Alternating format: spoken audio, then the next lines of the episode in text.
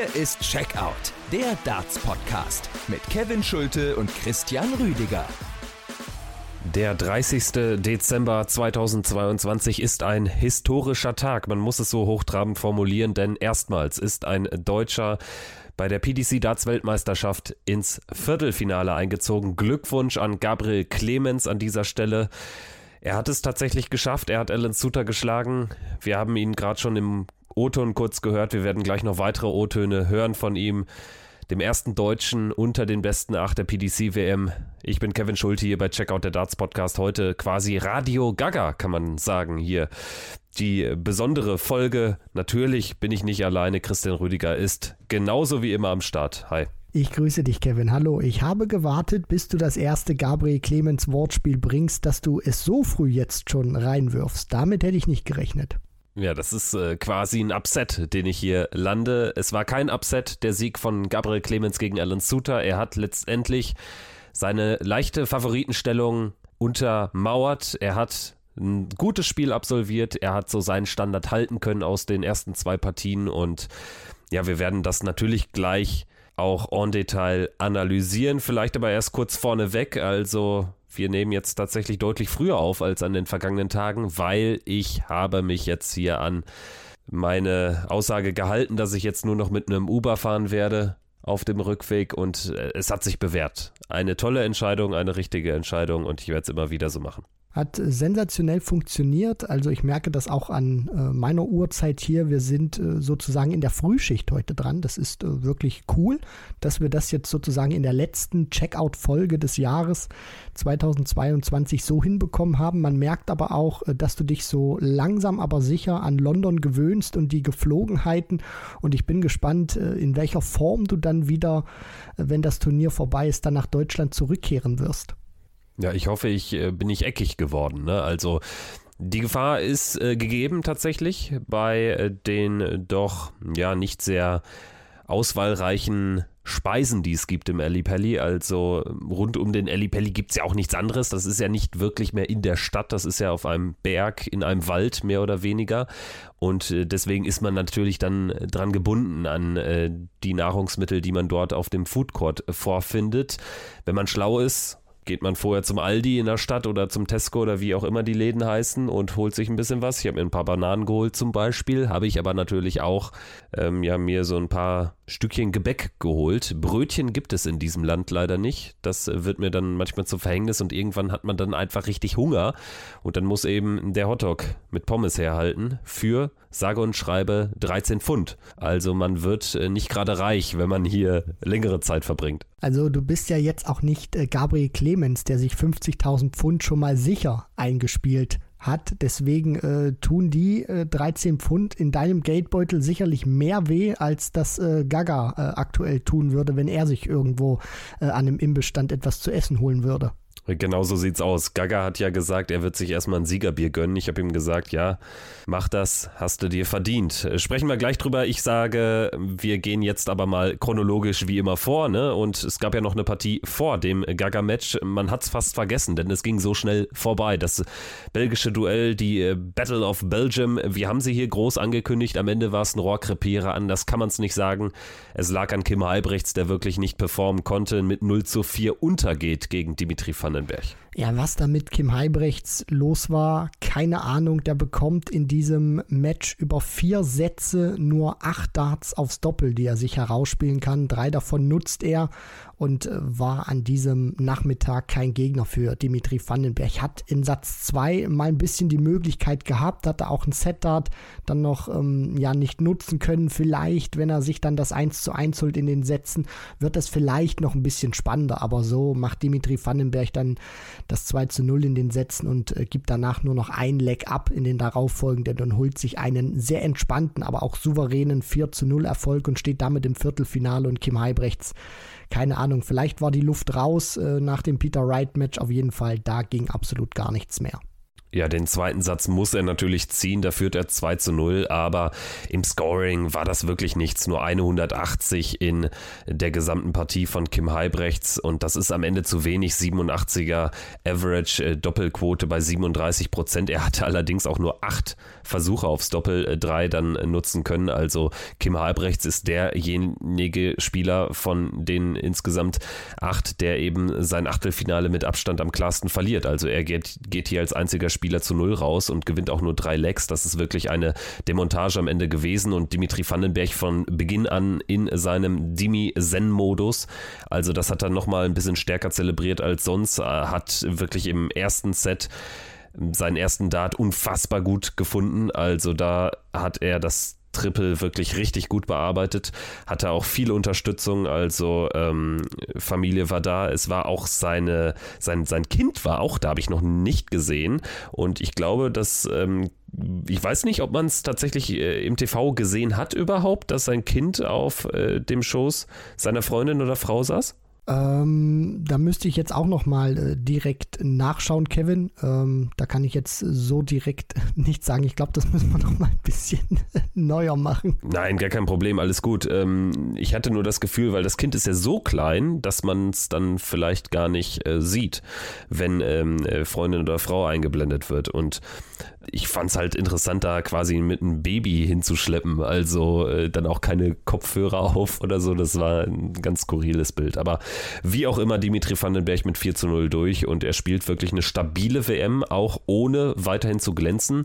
Musste er jetzt gegen Kim aber natürlich auch nicht. Äh, machen wir weiter mit der Analyse von Gabriel Clemens gegen Alan Suter. Deswegen sind wir ja auch alle hier, Christian. Ja, äh, definitiv. Also aus deutscher Sicht war das Match Heibrechts gegen Vandenberg äh, das Warm-up, äh, um es mal so zu formulieren. Und dann kam das ganz wichtige Match, wo es historisch werden konnte. Der erste deutsche Spieler, der in ein Viertelfinale einer PDC-WM einziehen konnte. Zumindest jetzt erstmal vor dem Match. Das ist auch immer ganz wichtig, PDC-WM zu sagen, denn bei der BDO hat es Michi Unterbuch noch zweimal ins Halbfinale geschafft geschafft. Also das darf man dann auch immer nicht miteinander vermischen. Gabriel Clemens konnte, was die PDC-WM angeht, historisches schaffen und er konnte es dann auch in die Tat umsetzen. Und wir können ja mal von vorne diese Partie durchgehen. Der erste Satz verlief aus Sicht von Gabriel Clemens höchst entspannt. Alan Suter noch überhaupt nicht in der Partie, ist ähnlich schlecht gestartet wie gegen Danny Noppert und Gaga hat es wirklich toll gemacht. Also er hatte wirklich auch da einen guten ersten Dart. Es gab äh, kaum schlechte Aus Aufnahmen. Es war fast immer ein Triple dabei und er gewinnt äh, das erste Leck ganz entspannt, gewinnt dann das zweite dank eines High Finishes. Ich glaube, es waren 104 Punkte oder so und äh, holt dann ja auch das äh, dritte Leck dann sehr entspannt. Alan Suter noch gar nicht im Finish, als äh, Gaga zum äh, ersten Satzgewinn checken kann. Ja, das war ein Satz, der sehr wichtig war für Gabriel Clemens. Er kommt perfekt rein. Die erste Aufnahme, die er spielt in diesem Match, ist gleich gleich eine 118, äh, eine 180, so, so rum ist es richtig. Also er kommt äh, perfekt rein, spielt dann im zweiten Leg dieses Break, was du gesagt hast, mit den 114 Punkten und holt sich diesen Satz zu null und äh, setzt da auch gleich mal ein Statement. Und das ist auch sehr wichtig für Gabriel Clemens äh, zu wissen. So ein Achtelfinale gegen Alan Suter, der in der Rangliste hinter dir ist, wo sie dir auch so die Favoritenrolle zuschieben, dass du dann direkt mit einem äh, zu null Gewinn von der Bühne wieder gehen kannst in die erste Pause Hause rein. Das hat er richtig gut hinbekommen, den Start schön äh, gemeistert und so konnte er das Match erstmal von vorne spielen und war nicht gleich im Rückstand und musste irgendwie produzieren. Das ist sehr wichtig gewesen für ihn. Dann allerdings ging es nicht so gut weiter. Er hat sich so ein bisschen runterziehen lassen auf das Niveau von Zuter, der jetzt gar nicht großartig im Average gestiegen ist. Aber äh, Clemens ist halt deutlich dann abgesagt im zweiten Satz. Das war dann ein Satz, den beide so im 80er-Bereich spielen. Und Alan Suter kann sich den mit 3 zu 1 schnappen, nachdem Gaga das erste Leg auch äh, angesichts vieler Fehler oder ob vieler Fehler von Suter noch gewinnen konnte. 19 Darts.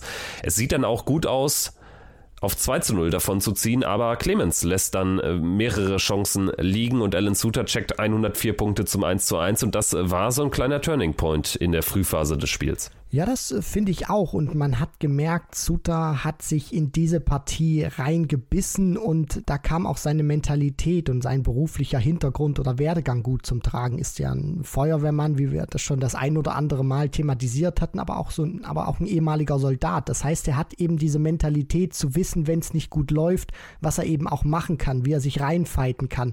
Und das kann er im Darts auch gut umsetzen. Und die 104 waren so das allererste Lebenszeichen, was Suits dann auch gesendet hat und Gabriel war dann nicht mehr ganz so konsequent, wie er das noch in der Anfangsphase vom Match war, hat dann mit diesen 62 Punkten da zwei aufs Doppel ausgelassen. Suter ist dann eben da und kann sich diesen Satz holen und auf 1 zu 1 stellen, obwohl er gar nicht äh, so optimal in dieser Partie drin war, aber er hat eben gekämpft, der Schotte.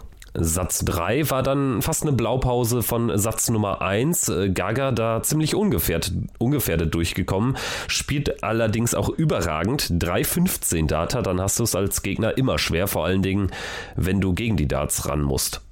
Das ist absolut richtig. Und man hat ja auch gut gesehen, dass äh, Gabriel diesen zweiten Satz, der für ihn nicht so optimal war, wo er auch ein paar Nackenschläge einstecken musste, nicht so konsequent war, sich gut davon erholen konnte. Und er hat das abgeschüttelt und wurde wieder stärker im dritten Satz, holt sich sein zweites Anwurfset ebenfalls zu null, genauso wie das erste, und wird dann, nachdem er den Setart verwandelt zum 2 zu 1, auch emotional auf der Bühne. Von der Körpersprache her eine gute Präsenz gehabt.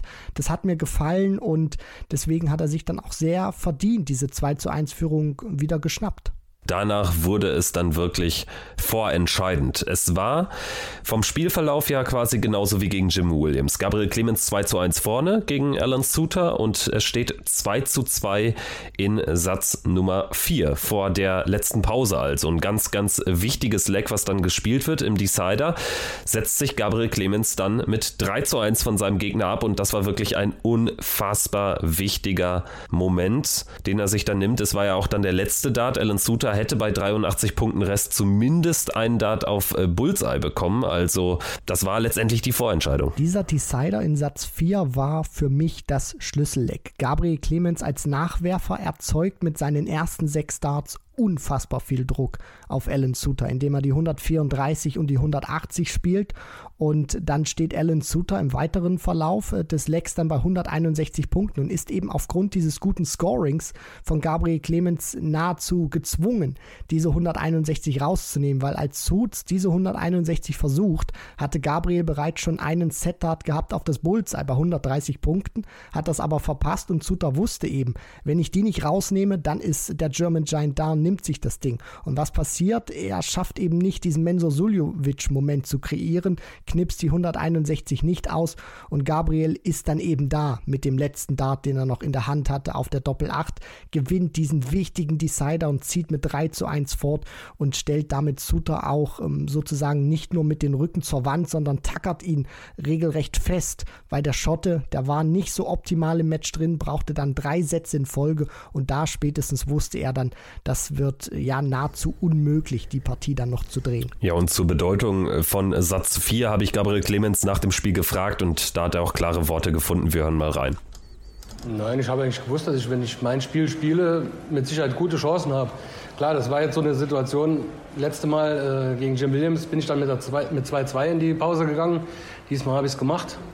Ist natürlich definitiv äh, schöner, mit dem 3-1 in die Pause zu gehen, wie mit dem 2-2. Und äh, ja, natürlich, dann weiß man, dass man noch einen Satz, einen Satz irgendwie braucht und ähm, ich habe es zum Glück dann direkt gemacht, weil sonst äh, hinten raus könnte es ganz, ganz komisch werden. Ja, ganz genau so war es. Das war auch mein Gedanke. Also, wenn er es äh, dann in dem fünften Satz nicht vollendet hätte, er hatte ja schon bei 2 zu 0 Führung, Suter war mausetot, hatte er ja schon die ersten Matchstarts.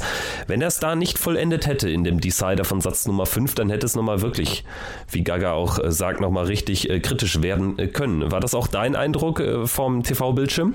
Ja, den Eindruck hatte ich auch. Das merkt man dann einfach und du spürst das auch als Zuschauer. Das sind so einzelne Lecks, die das Match in vollkommen andere Bahnen lenken, die oder beziehungsweise die dann darüber entscheiden, wie so ein Match verläuft, beziehungsweise sich dann abspielt im weiteren Verlauf.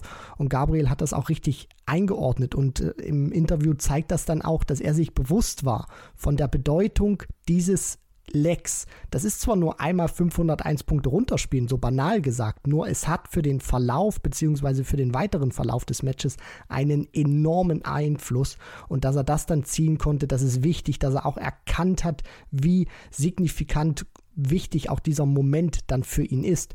Das spricht dann auch einfach für sein Gespür und da hat er das auch richtig eingeordnet. Ja, war ein Stück weit dramatisch dann noch geworden tatsächlich in diesem fünften Satz. Wie gesagt, eigentlich unnötig, er hätte es äh, früher schon zumachen müssen. Hast du ein bisschen an das Ratajski-Match von vor zwei Jahren gedacht? Jein, ich habe erst daran gedacht gegen Ende, als Gabriel Clemens äh, dann so ein bisschen gebraucht hat, seine Matchstarts äh, oder den Matchstart zu versenken, weil er ein paar dann auch hatte. Und da kam es mir dann so ein bisschen hoch, weil ich mir dachte, okay, der hat bis dahin formidabel gespielt, hat teilweise brilliert, Sätze ungefährdet gewonnen, dann auch wichtige Sätze gewonnen, wo es umkämpft war, also auch eine gute Kombination. Einmal aus äh, Kampfgeist und dann auch aus spielerischer Klasse, dann eben die Sätze gewonnen und dann muss er eben diesen letzten Schritt noch gehen und das ist genau immer das, was den Deutschen auch immer wieder vorgeworfen wird, dass wenn es wichtig wird, dass sie diesen letzten Schritt nicht gehen. Und Gabriel hat zwar ein paar Matchstarts gebraucht und da dachte ich mir, na, geht jetzt vielleicht so ein bisschen das Nervenflattern los, aber er hat das dann hinten raus doch noch handeln können. Ja, er hat äh, zuletzt ja auch viel gearbeitet mit äh, einem Mentaltrainer im Saarland, also ähm, das äh, scheint auch geholfen zu haben und ich habe ihn nämlich auch genau gefragt. Gaga, hast du einen Gedanken verschwendet an Christoph Ratajski? Hat das irgendwie im Hinterkopf eine Rolle gespielt? Und seine Antwort, da spricht Bende. Er sagt, das ist ein Journalistenthema, natürlich denke ich daran nicht. Nee, das ist zwei Jahre her, also da äh, erinnert ihr mich nur mal dran. Also sonst äh, hätte ich das nicht im Kopf. Also das sind nur ihr Journalisten, die immer, immer wir wieder das erzählen. Ja, Gaga, ich verspreche dir an dieser Stelle, ich werde dich jetzt nicht mehr dran erinnern, weil du hast es ja jetzt wirklich ausgemerzt, die Niederlage, die unfassbar bittere und unnötige Niederlage gegen Christoph Ratajski. Also, Gaga steht im Viertelfinale und es ist natürlich jetzt der größte Erfolg seiner Karriere, denn wir dürfen nicht vergessen, es ist überhaupt die erste Viertelfinalteilnahme in einem Major-Turnier für Gabriel Clemens überhaupt. Und dann bei der Weltmeisterschaft, also er hat sich da ein richtig gutes Turnier ausgesucht, um zum ersten Mal unter die letzten acht eines Major-Turniers oder in einem Major-Turnier einzuziehen.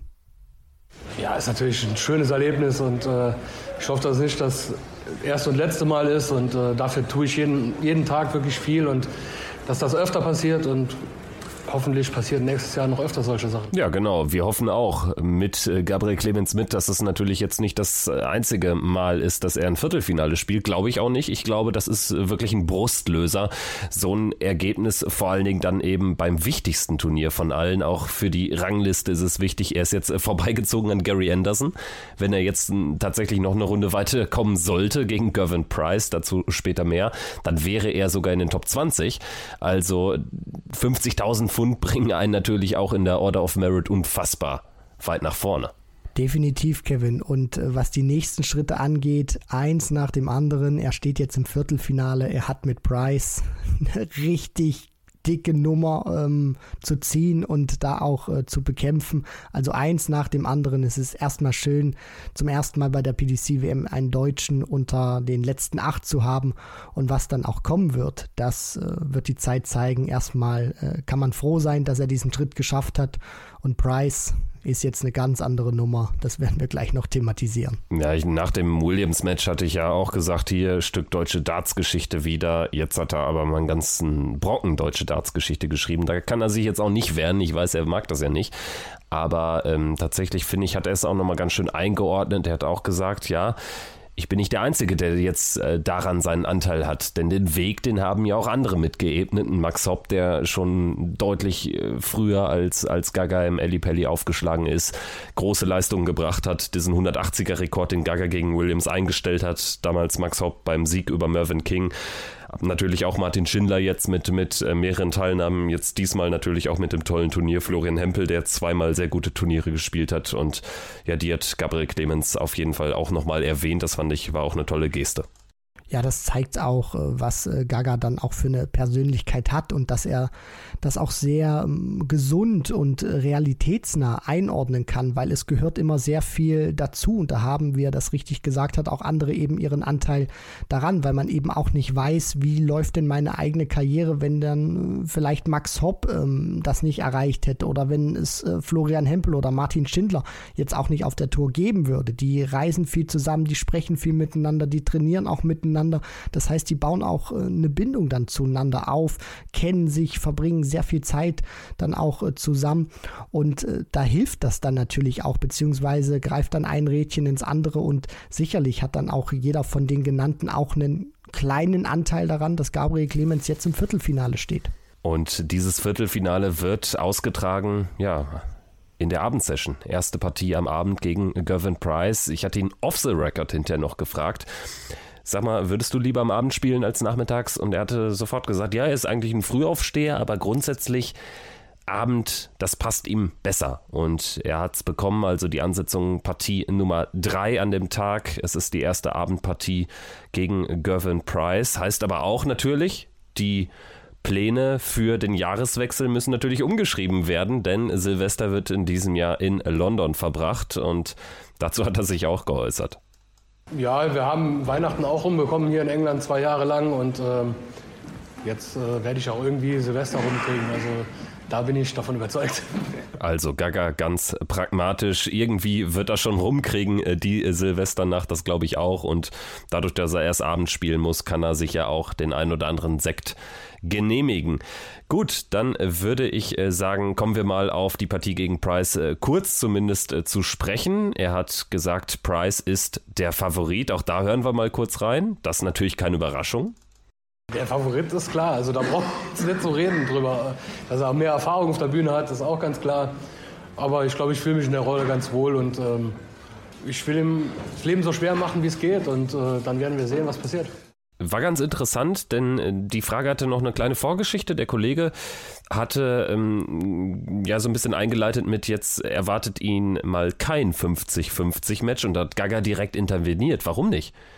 Fängt er mit einem Vorsprung an oder was? Also, das fand ich, fand ich sehr interessant und bemerkenswert, wie er da reagiert hat. Jetzt überhaupt nicht ungehalten, er war jetzt überhaupt nicht genervt davon oder so, aber hab das sehr forsch gesagt. Du, für mich ist das auch 50-50, sagt er, ne? Also, fand ich, fand ich toll und ist auch eine kleine Form der Ansage dann, ne? Ja, natürlich. Ich meine, Gabriel hat jetzt mit äh, diesem Erfolg, mit diesem Run auch äh, Blut geleckt. Sein Selbstvertrauen steigt ähm, oder ist jetzt auch mit jeder Runde gestiegen, auch weil er wichtige Momente nicht nur überstanden hat, sondern sie sich auch selber genommen hat und dann auch selber gemeistert hat. Und jetzt gegen Gervin Price. Ich glaube, natürlich weiß Gaga, wie diese Frage gemeint war. Price ist eben die Nummer eins der Welt, hat eben und hat jetzt eben auch ein paar Major-Turniere schon gewonnen.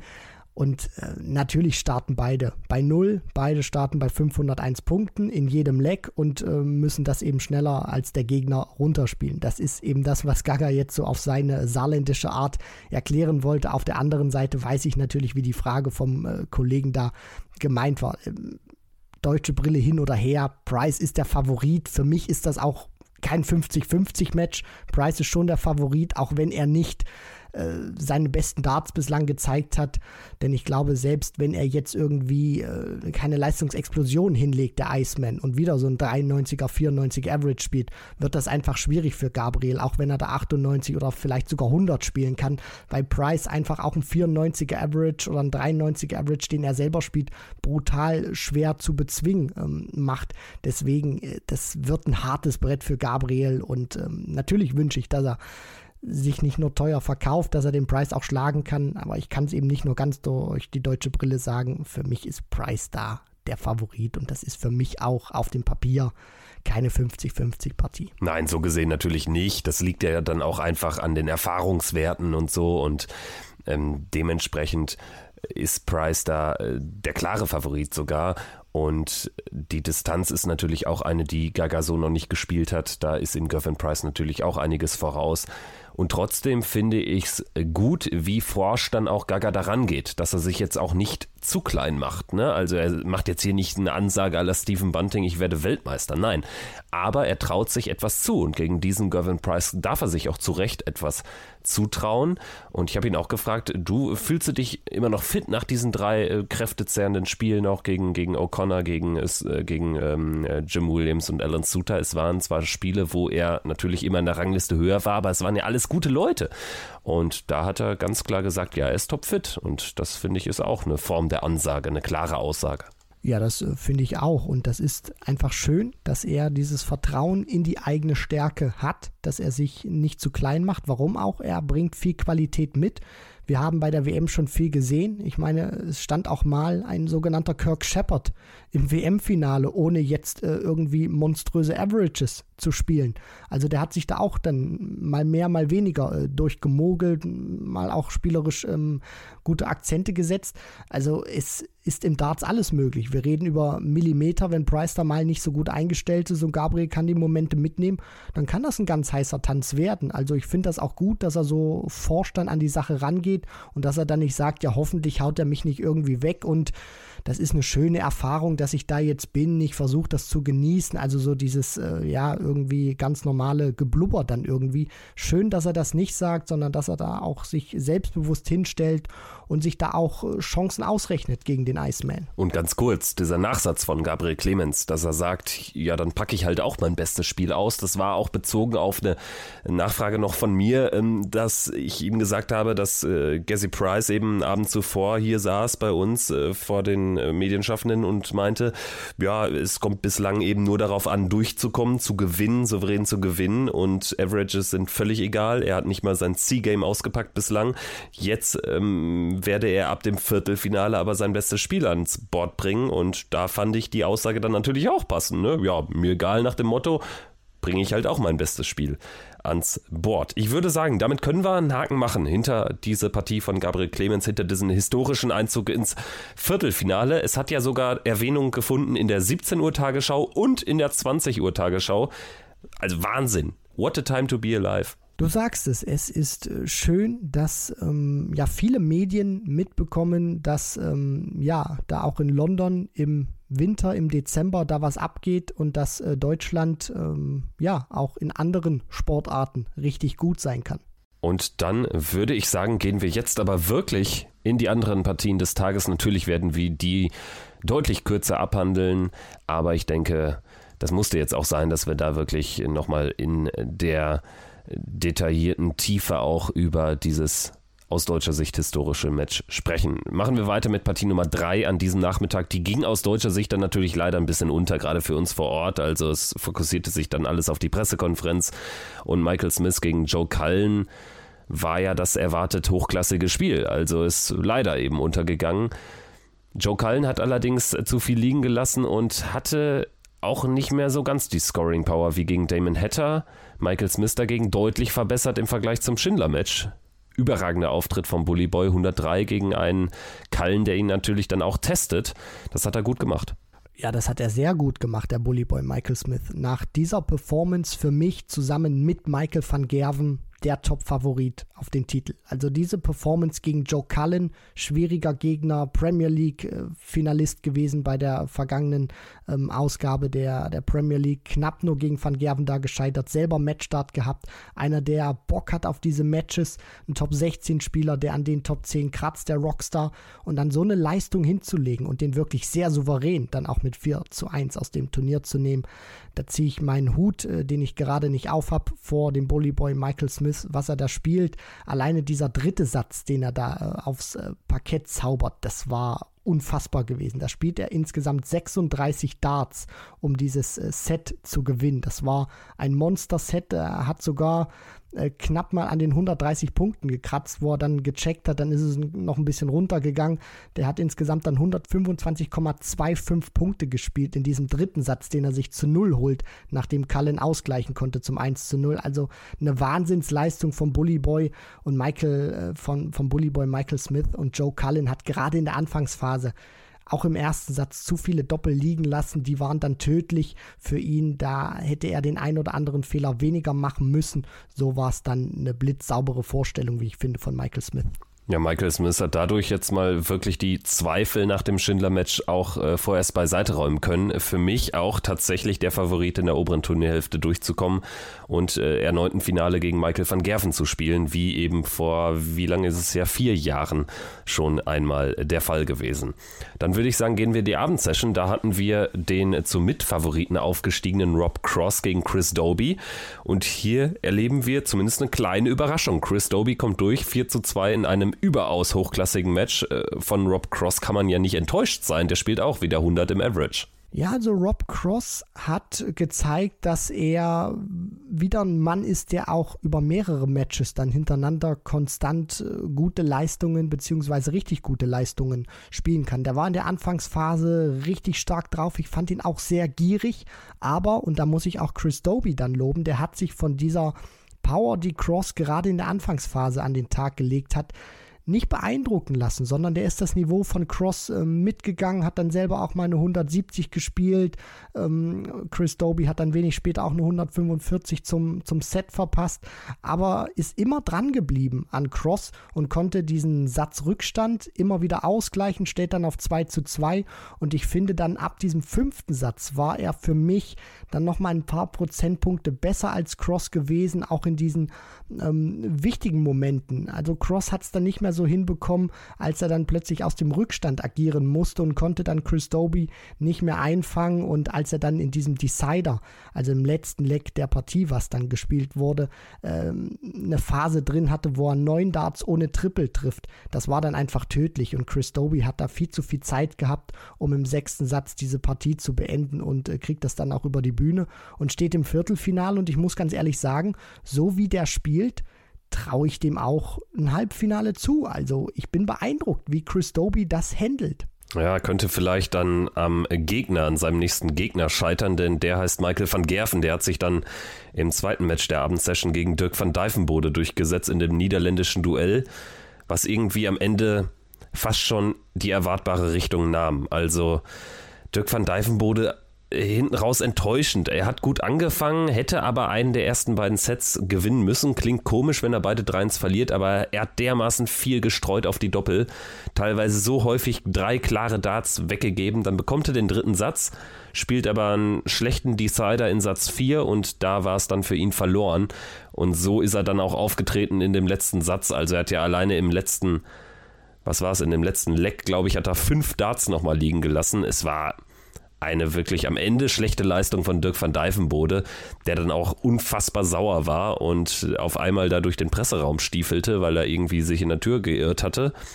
Und äh, dann ging er auf Toilette, ähm, ging dann, glaube ich, zu den holländischen Kollegen. Und ähm, ich äh, wollte mir dann Wasser holen. Und auf einmal stiefelte ich quasi, also nicht quasi, ich stiefelte über das weggeworfene Trikot von Dirk van Dijvenbode, was dazwischen Medienraum und dem Raum äh, liegt, wo äh, Tee und Wasser ausgeschenkt wird. Komplett absurde Szenerie irgendwie, aber Dirk van Dijvenbode war offensichtlich not amused. Ganz wichtige Frage. Hast du das Trikot mitgenommen? Nee, nee, nee, ich bin kein Trikotsammler und. Ähm du bist kein Trikotsammler, ist klar. ist, ist klar. Nein, aber, aber tatsächlich, stell dir das mal vor, ich nehme das Ding damit und er legt es einfach nur auf den Tisch so nebenan und Dirk van Dijvenbode läuft einfach jetzt da mit nacktem Oberkörper noch immer durch die Halle und äh, sucht sein Trikot. Ein Bild äh, für die Götter. Äh, großartige Szenen, wirklich, Dirk van Dijvenbode. Er wird aber mit dem Turnier echt nicht zufrieden sein können. Paar Highlights setzen können, aber in jedem Spiel eigentlich schon kurz vorm Ausstehend. Paar Highlights, damit meine ich auch die 170 gegen Michael van Gerven, aber irgendwie am Ende hat er jetzt wirklich auch kein geiles Match so richtig gespielt gegen Ross Smith. Das war natürlich ein Weltklasse-Spiel von der Dramatik, aber auch da irgendwie den Sieg hinten raus mehr oder weniger geschenkt bekommen. Das darf er eigentlich nicht gewinnen. Und gegen Van Gerven, da war deutlich mehr drin. Er musste bei dieser gesamten Weltmeisterschaft mehr kämpfen, als er spielerisch überzeugen konnte. Und auch gegen Van Gerven, wo du weißt, der wird Scoring Power an den Tag legen, musst du früh da, musst du früh da sein. Und ich fand Van Dijvenbode hat es nicht geschafft, über die gesamten fünf Sätze genügend Druck aufzubauen, um Van Gerven auch zu beschäftigen, um ihn länger ins Nachdenken zu bringen.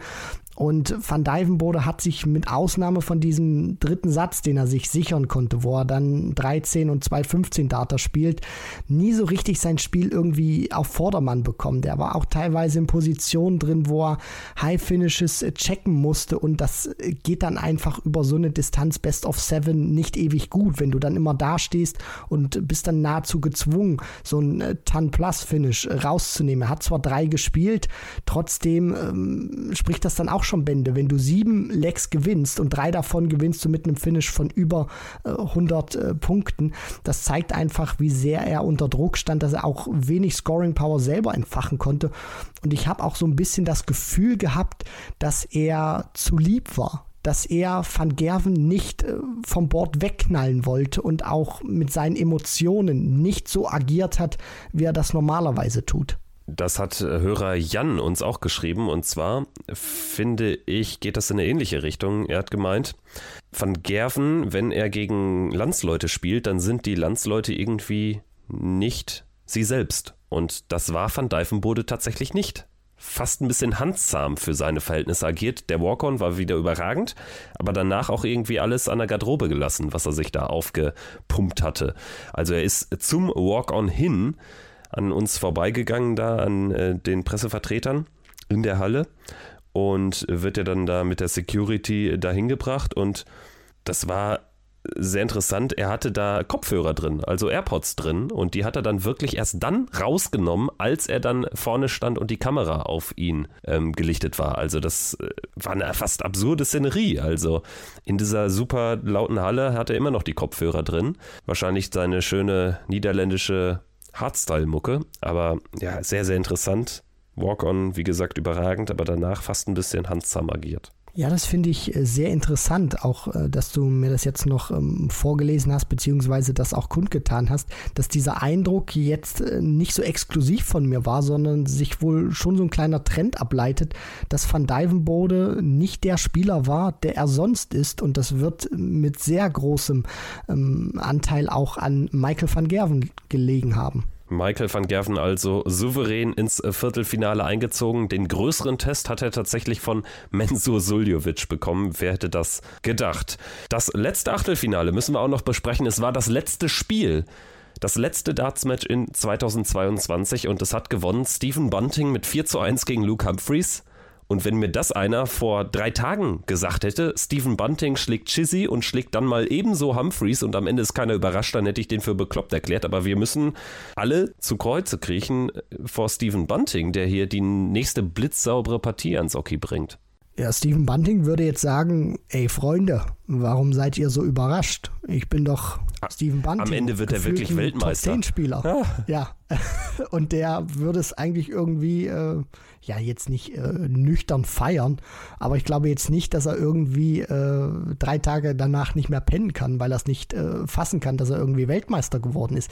Also der hat schon ein Selbstvertrauen, der Kerl, auch ein Selbstverständnis und Erwartungen an sich wo ich mir denke, wo nimmt er die her? Gerade auch, weil er nachdem er in diesen Circuit vom Wechsel BDO zu PDC da wirklich reingekracht ist und dann mehr oder minder wirklich sehr tief äh, gefallen ist. Der hat alles gespielt, direkt Premier League, dann auch zu den äh, World Series Turnieren eingeladen und konnte dann einfach nicht mehr daran ziehen, nachdem er wirklich äh, eine Zeit lang abgerissen hat, als er dann neu auf diesem Circuit war. Aber bei der WM scheint das jetzt irgendwie bei ihm auch zu, bei ihm zu flutschen. Vor zwei Jahren das Halbfinale erreicht, jetzt steht er schon wieder im Viertelfinale und er hat das auch nicht geschenkt bekommen, auch gegen Humphreys. Natürlich hat er nicht sein bestes Spiel gefunden, Cool Luke, hat zu keinem Zeitpunkt so richtig den Motor angeschmissen bekommen. Trotzdem muss man sagen, was Bunting da spielt, ich bin äh, verwundert, aber auch gleichzeitig beeindruckt. Also auch in dieser Anfangsphase. Natürlich macht Humphreys ein paar Fehler auf die Doppel oder ehrlicherweise ein paar zu viel Fehler auf die Doppel. Doch was Bunting daraus macht, finde ich einfach äh, sensationell. Der checkt dann auch ein paar High Finishes, nimmt die mit, wehrt sich dann auch, nachdem Humphreys wieder verkürzt auf 1 zu 2, hält dagegen, ist dann auch in entscheidenden Momenten cooler als Cool Hand Luke und äh, nutzt das eben auch, dass ähm, Humphreys dann nicht so viel auf die Kette bekommt und am Ende steht da im Average 99,43 von Steven Bunting, eine Doppelquote von 46,4 Prozent, drei High Finishes, 780er und sieben Lecks mehr gewonnen als Luke Humphreys. Da gibt's nichts, aber auch gar nichts zu meckern. Also er hat ihn wirklich auch outgescored. Ne? Also das ist schon blitzsauber, was er darunter gespielt hat. Noch eine Anekdote zu Luke Humphreys. Es hatte sich ja so ein bisschen angedeutet, das war keine gute WM. Er hat gegen Florian Hempel völlig überraschend zittern müssen, stark zittern müssen, lag hinten. Er hat auch zittern müssen gegen Vincent van der Voort und es ist keine Überraschung mehr, dass er hier rausgeht. Ehrlicherweise ist es für mich auch keine gemähte Wiese, dass er Premier League spielt. Ich finde nicht, dass er die Premier League unbedingt spielen muss in Anführungsstrichen nur weil er vier European Tours gewinnt. Also das sehe ich ehrlich gesagt noch nicht, weil auf den Major-Bühnen sind die Performances nicht so gut. Halbfinale Grand Slam war das Beste, ansonsten auch häufig früh rausgegangen. Und was mir Max Hopp erzählt hat, ich hatte länger mit ihm gesprochen, fand ich sehr interessant und zwar als äh, Luke Humphreys im Pre-Match-Interview bei Sport 1 war, als sie da was aufgezeichnet haben, war auch mit im Raum ein Videograf, der offensichtlich Luke Humphreys an dem ganzen Tag begleitet hat. Das ist natürlich auch etwas, wo ich mich frage, ob das nicht irgendwie äh, dazu beiträgt, dass man den Fokus vielleicht ein bisschen verliert. Die Frage stellt sich natürlich und ich bin, was das angeht, immer ein bisschen zwiegespalten, weil man jetzt natürlich auch sagen kann, aufgrund seiner Performances ist vielleicht nicht so die beste Idee von Humphreys. Er bietet mit seinen Leistungen eben Angriffsfläche. Wenn er gute Darts spielt wie jetzt zum Beispiel bei den vier European Tour Events, die er da gewinnt, da fragt irgendwie keiner, sondern sagt irgendwie dann auch noch, ja cool, dass er den da irgendwie mitnimmt.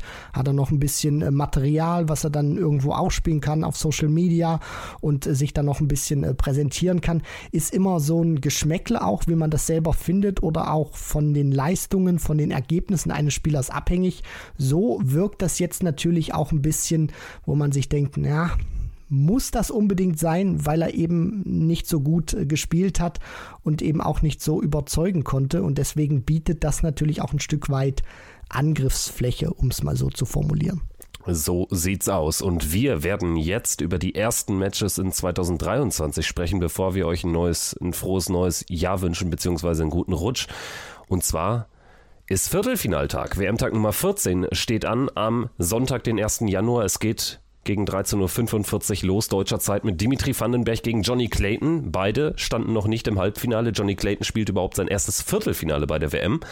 Ich habe irgendwie leicht das Gefühl, dass er 55, 45 vorne ist. Dimitri Vandenberg zelebriert ja so ein bisschen so sein Spiel, seine Stärken auch, dieses langsame, dieses konzentrierte, aber es ist jetzt noch nicht so dieses wahnsinnige Spiel dabei gewesen. Ehrlicherweise brauchte er es noch nicht, anders als Johnny Clayton und das könnte ein Vorteil sein. Johnny Clayton hatte überraschenderweise mit Brandon Dolan schon einen ersten kleinen Test und er hatte vor allen Dingen einen richtig fetten Test gegen Josh Rock, hat ihn bestanden und ich habe das Gefühl, das könnte sich am Ende für ihn ausgehen.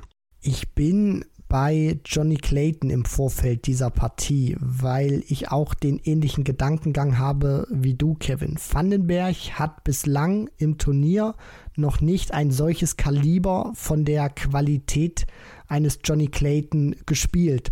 Und das kann eben der Nachteil sein. Jetzt das gegen Heibrechts, das war kein großer Test, der wurde nicht gefordert. Johnny Clayton musste schon ein bisschen mehr auspacken. Und jetzt ist die Frage in diesem 1 gegen 1 Duell, was setzt sich eben durch?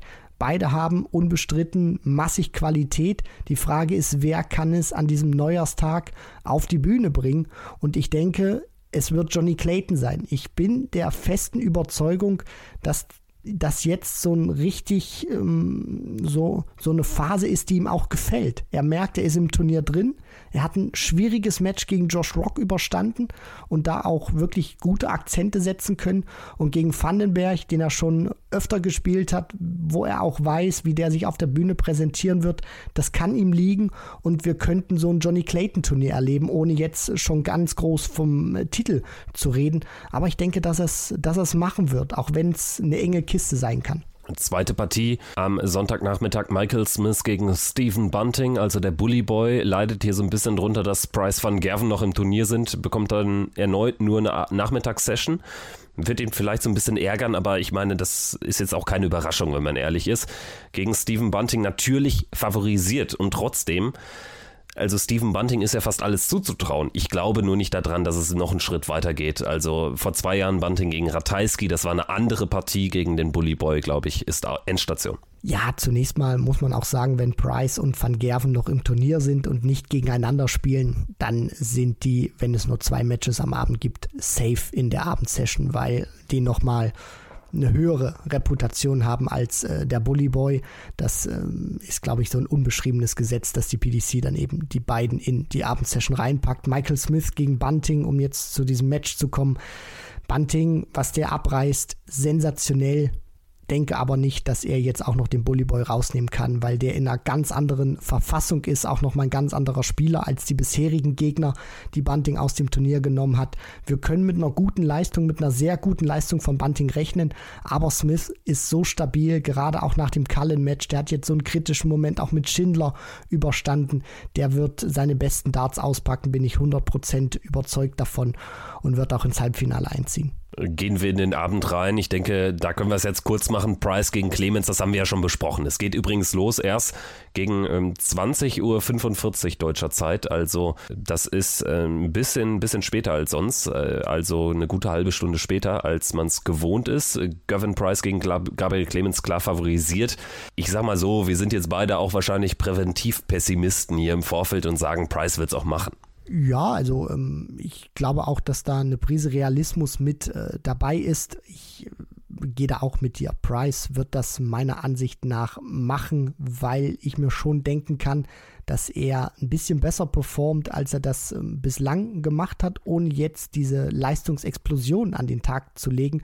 Aber genau das ist eben dieses Problem. Ähm, kurzes Beispiel, wenn Gabriel Clemens ein 100er Average spielt, dann wird er sehr viele Spieler auf der Tour schlagen, wenn sie gegen ihn irgendwie 92, 93 oder 94 Punkte spielen. Bei Price ist es so, wenn der ein 93 oder 94er spielt, dann wird, glaube ich, auch von Gabriel Clemens so ein, so ein Schnitt von knapp 100 nicht reichen, sondern dann müsste es schon mehr sein, weil Price eben ein Meister darin ist, wichtige Momente konsequent mitzunehmen und ähm, auch diese schlechten Phasen, die er hat, zu kaschieren, weil er sie dann auch in Momenten drin hat, wo es vielleicht nicht so richtig darauf ankommt. Sprechen wir noch ein bisschen ausführlicher über Michael van Gerven gegen Chris Doby. Das ist die letzte Partie im Viertelfinale. Ja, für Van Gerven natürlich auf dem Papier auch eine klare Sache, aber Chris Doby, ähnlich wie Stephen Bunting, ist jetzt auch fast alles zuzutrauen. Und ich hatte, glaube ich, im Vorfeld des Turniers tatsächlich mal gesagt, also Chris Doby für mich ein Spieler, der in dem Bereich des Draw auch in ein Viertelfinale mit Van Gerven kommen kann. Das hat er jetzt. Es ist ein Bonusspiel für ihn.